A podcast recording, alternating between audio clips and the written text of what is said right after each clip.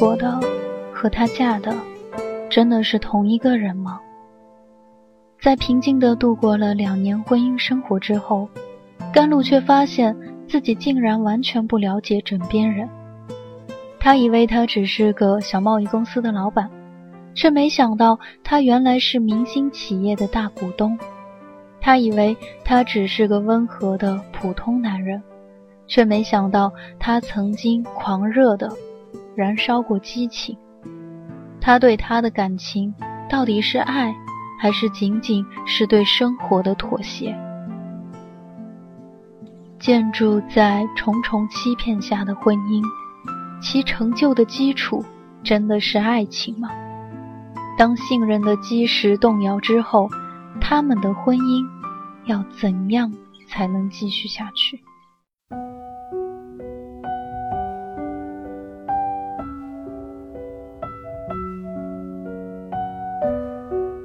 你的名字，我的姓氏，来自青山落榻第十章。这家餐厅的海鲜如冯以安预报的一样新鲜美味，但两个人都吃得意兴索然。甘露想选在一个价格昂贵而且情调良好的地方进行这种谈话，对于环境和食物都实在是一种很大的浪费。尚修文看上去和他一样没什么胃口。吃了一会儿，索性关掉了咕咚作响的火锅炉子，室内只剩下背景音乐轻轻的响着。我竟然让你质疑到我们的婚姻基础了吗？尚修文轻声的问。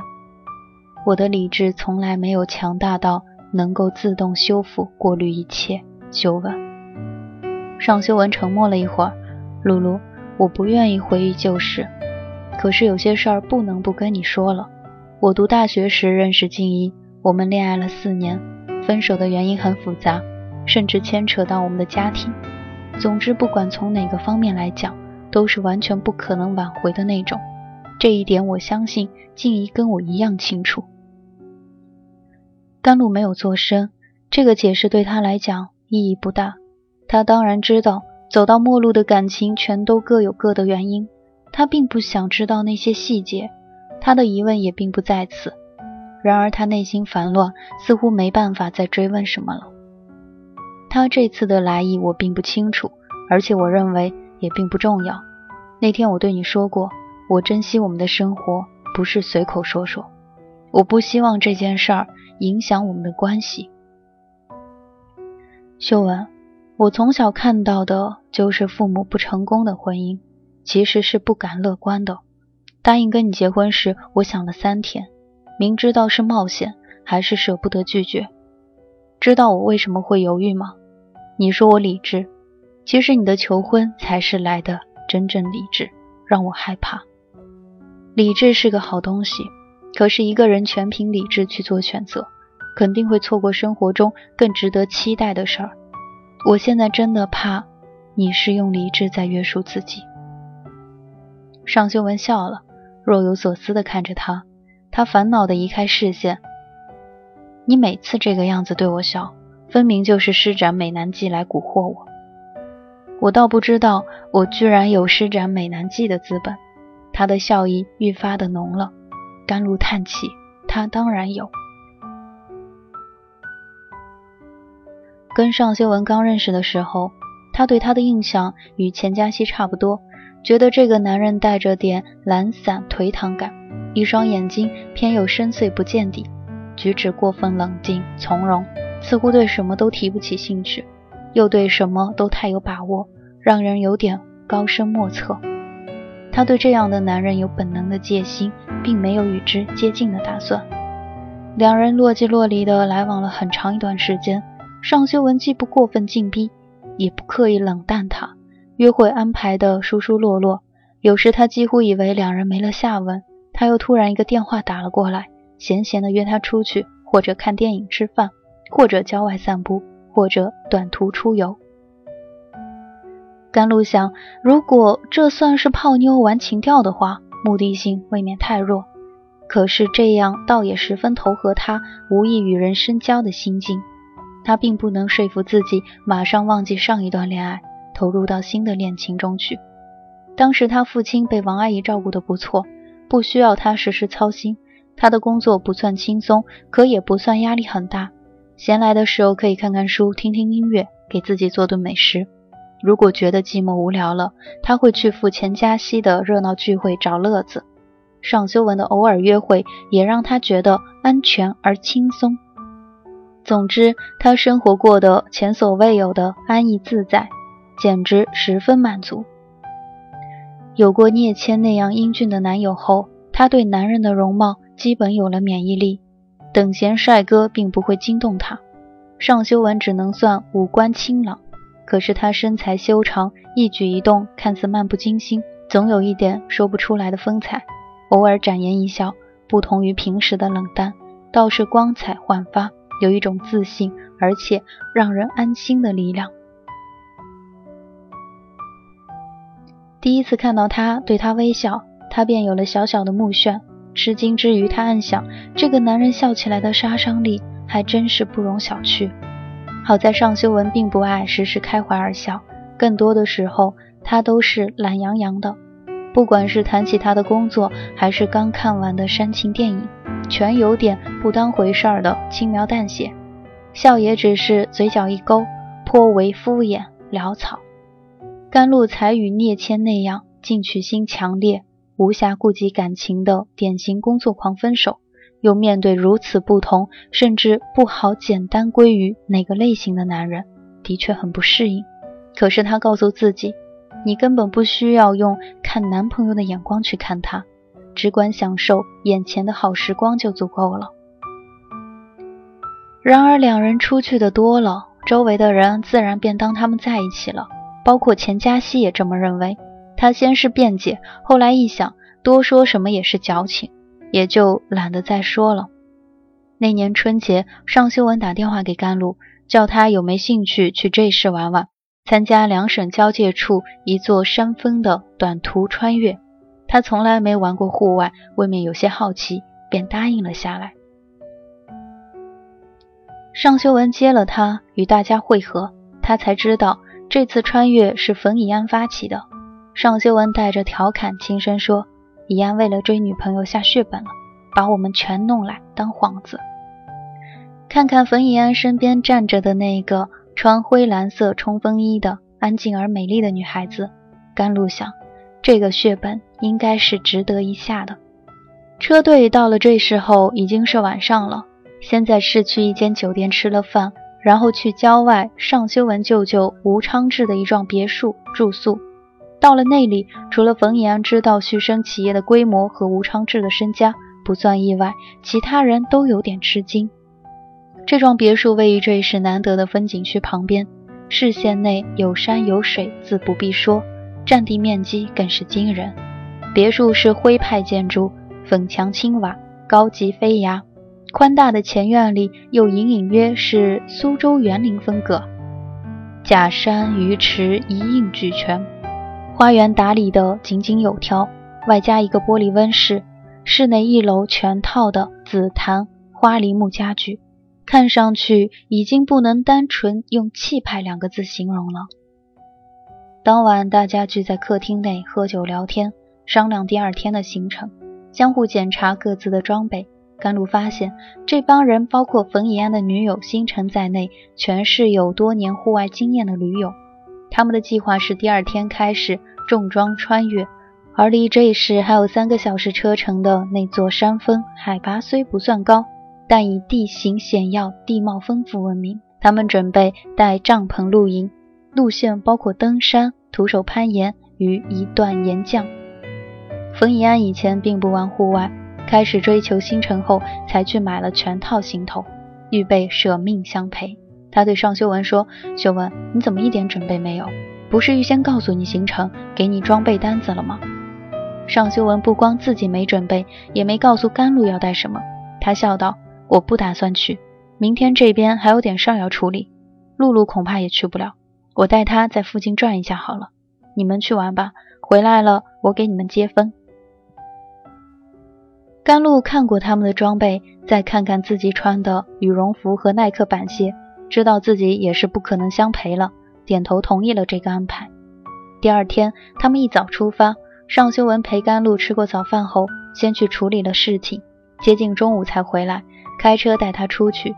这时周边并没有什么特别的景点。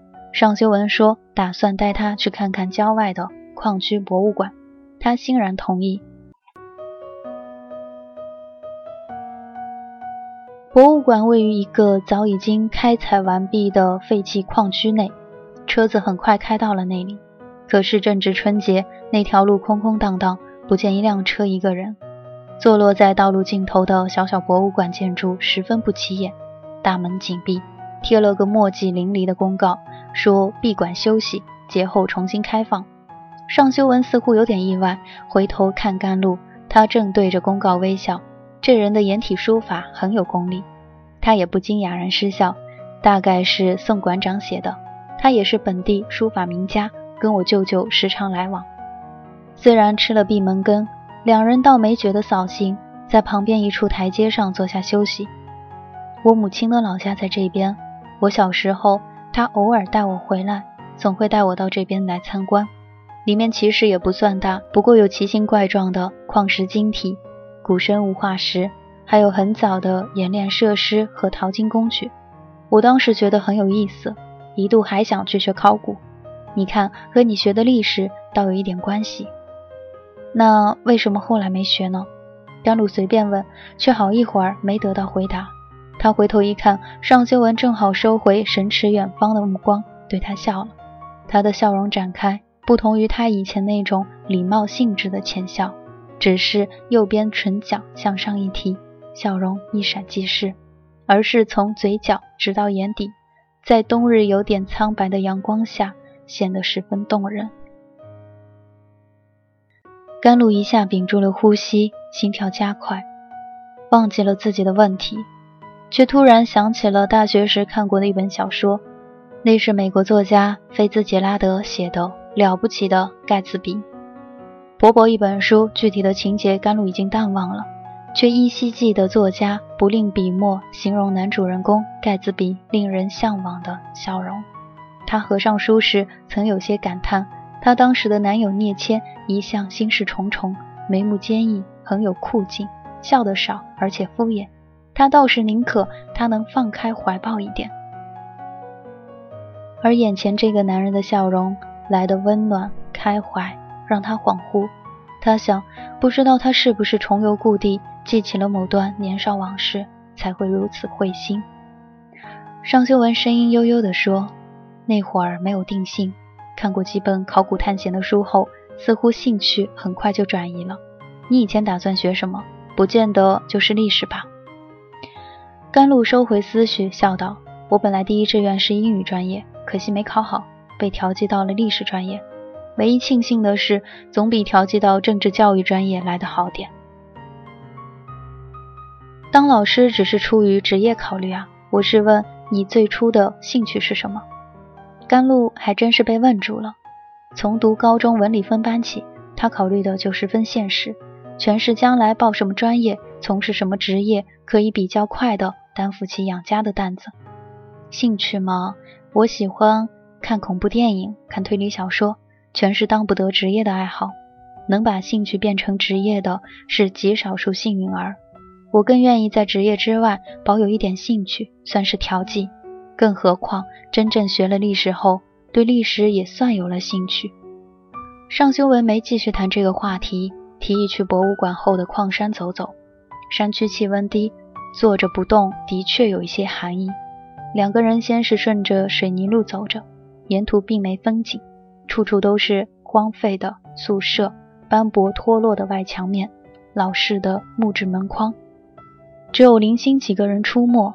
小小的商店全关着门，可以想见，昔日这里即使不算繁华，也曾有过热闹。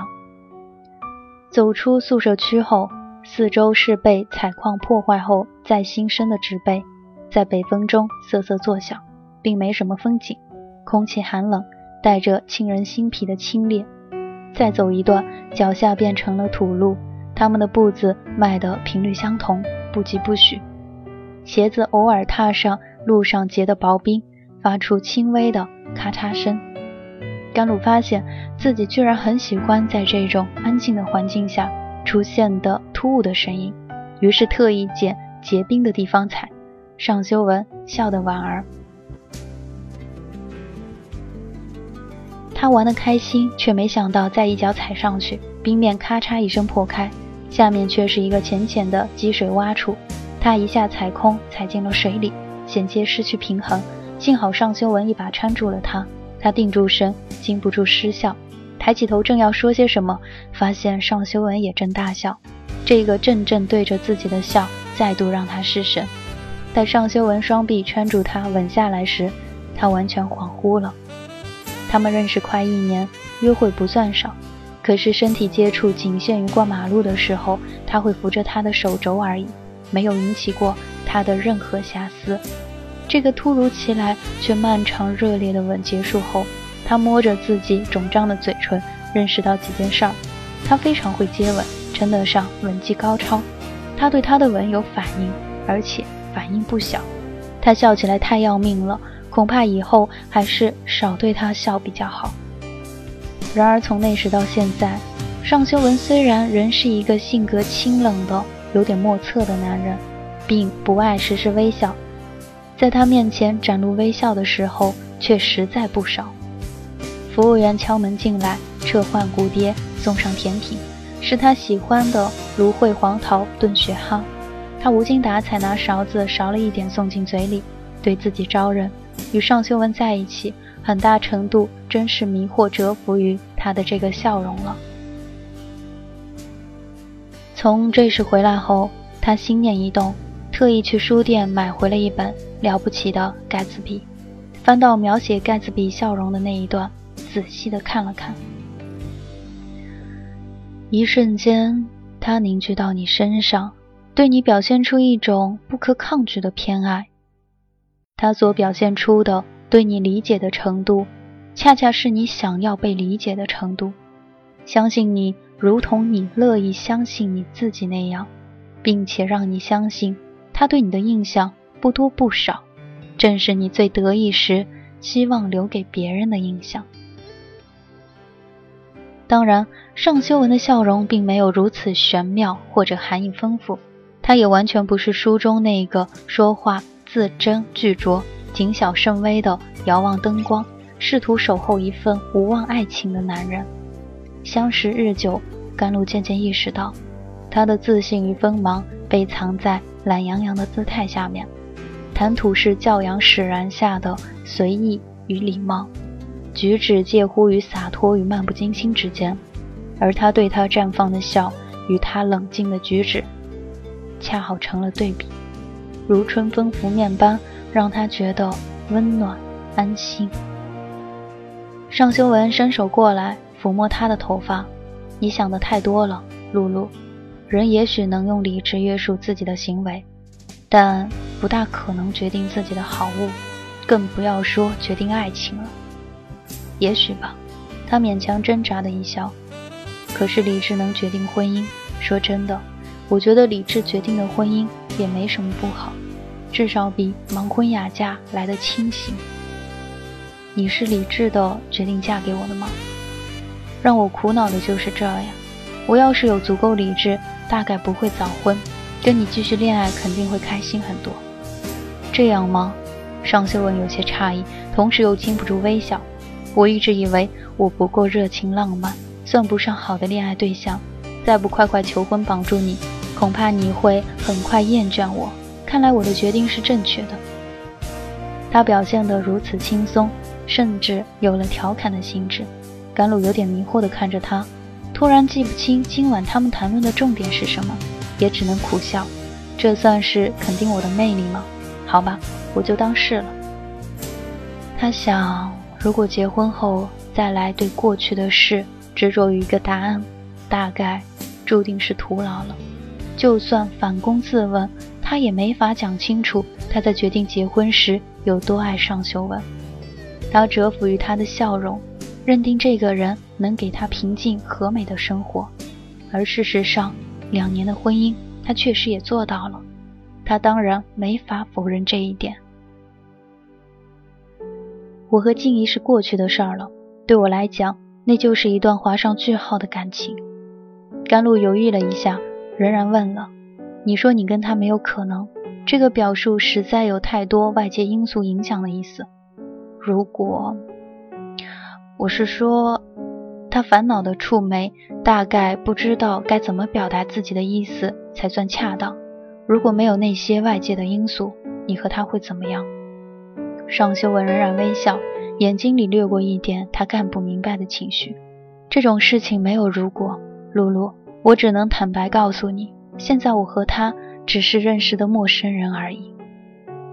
你觉得我是在无聊穷究一段和我无关的往事吗？修文，我只是忍不住要怀疑，你向我求婚不过是对生活的一种妥协。露露，你觉得我为什么要结婚？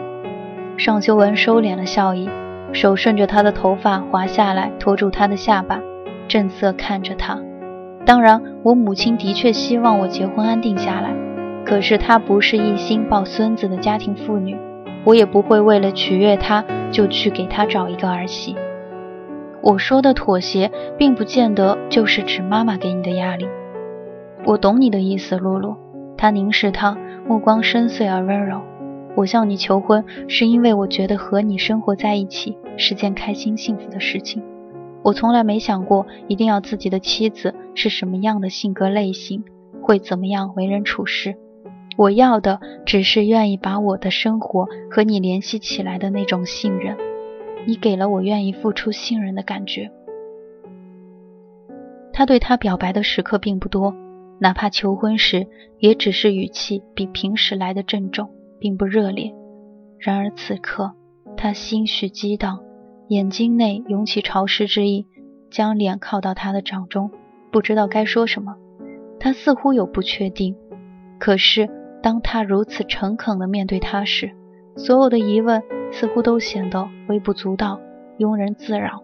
他想，他应该和他一样，选择付出信任。这里是桑子电台，感谢您的收听，我们下期再会。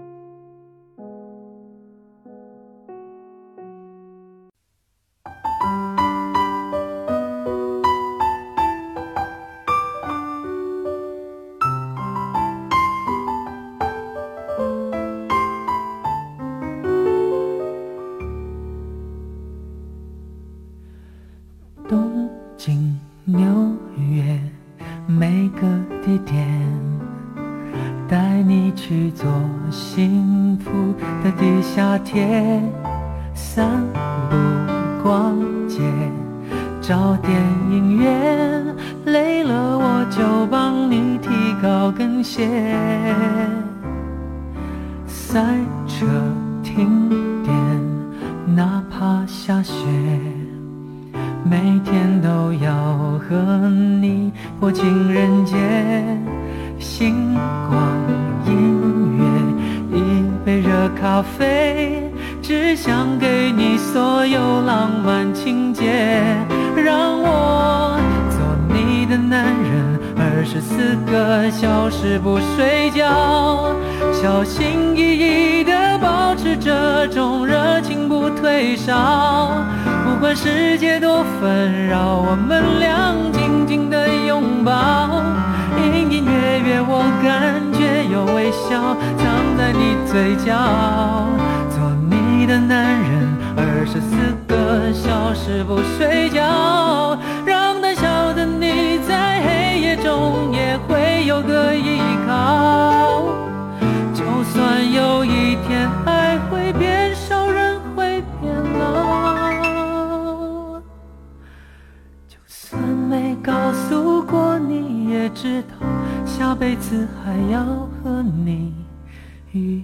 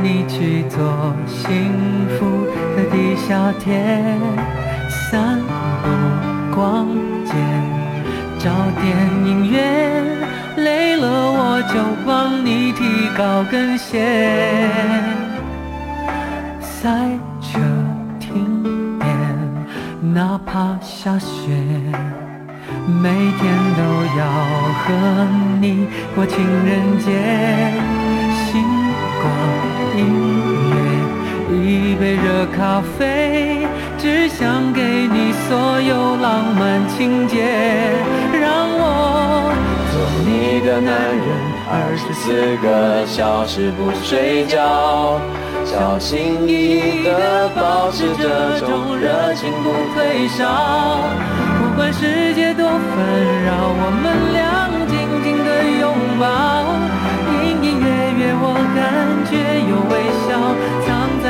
在你嘴角。今天是我认识你的第三百天，也是我进入幸福生活的第三百天。我希望往后你的男人，二十四个小时不睡觉，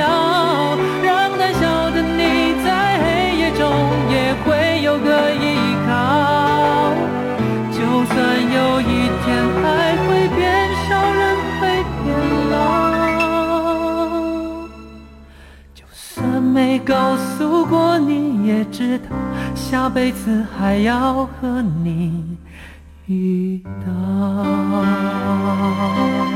我希望往后也会有更幸福的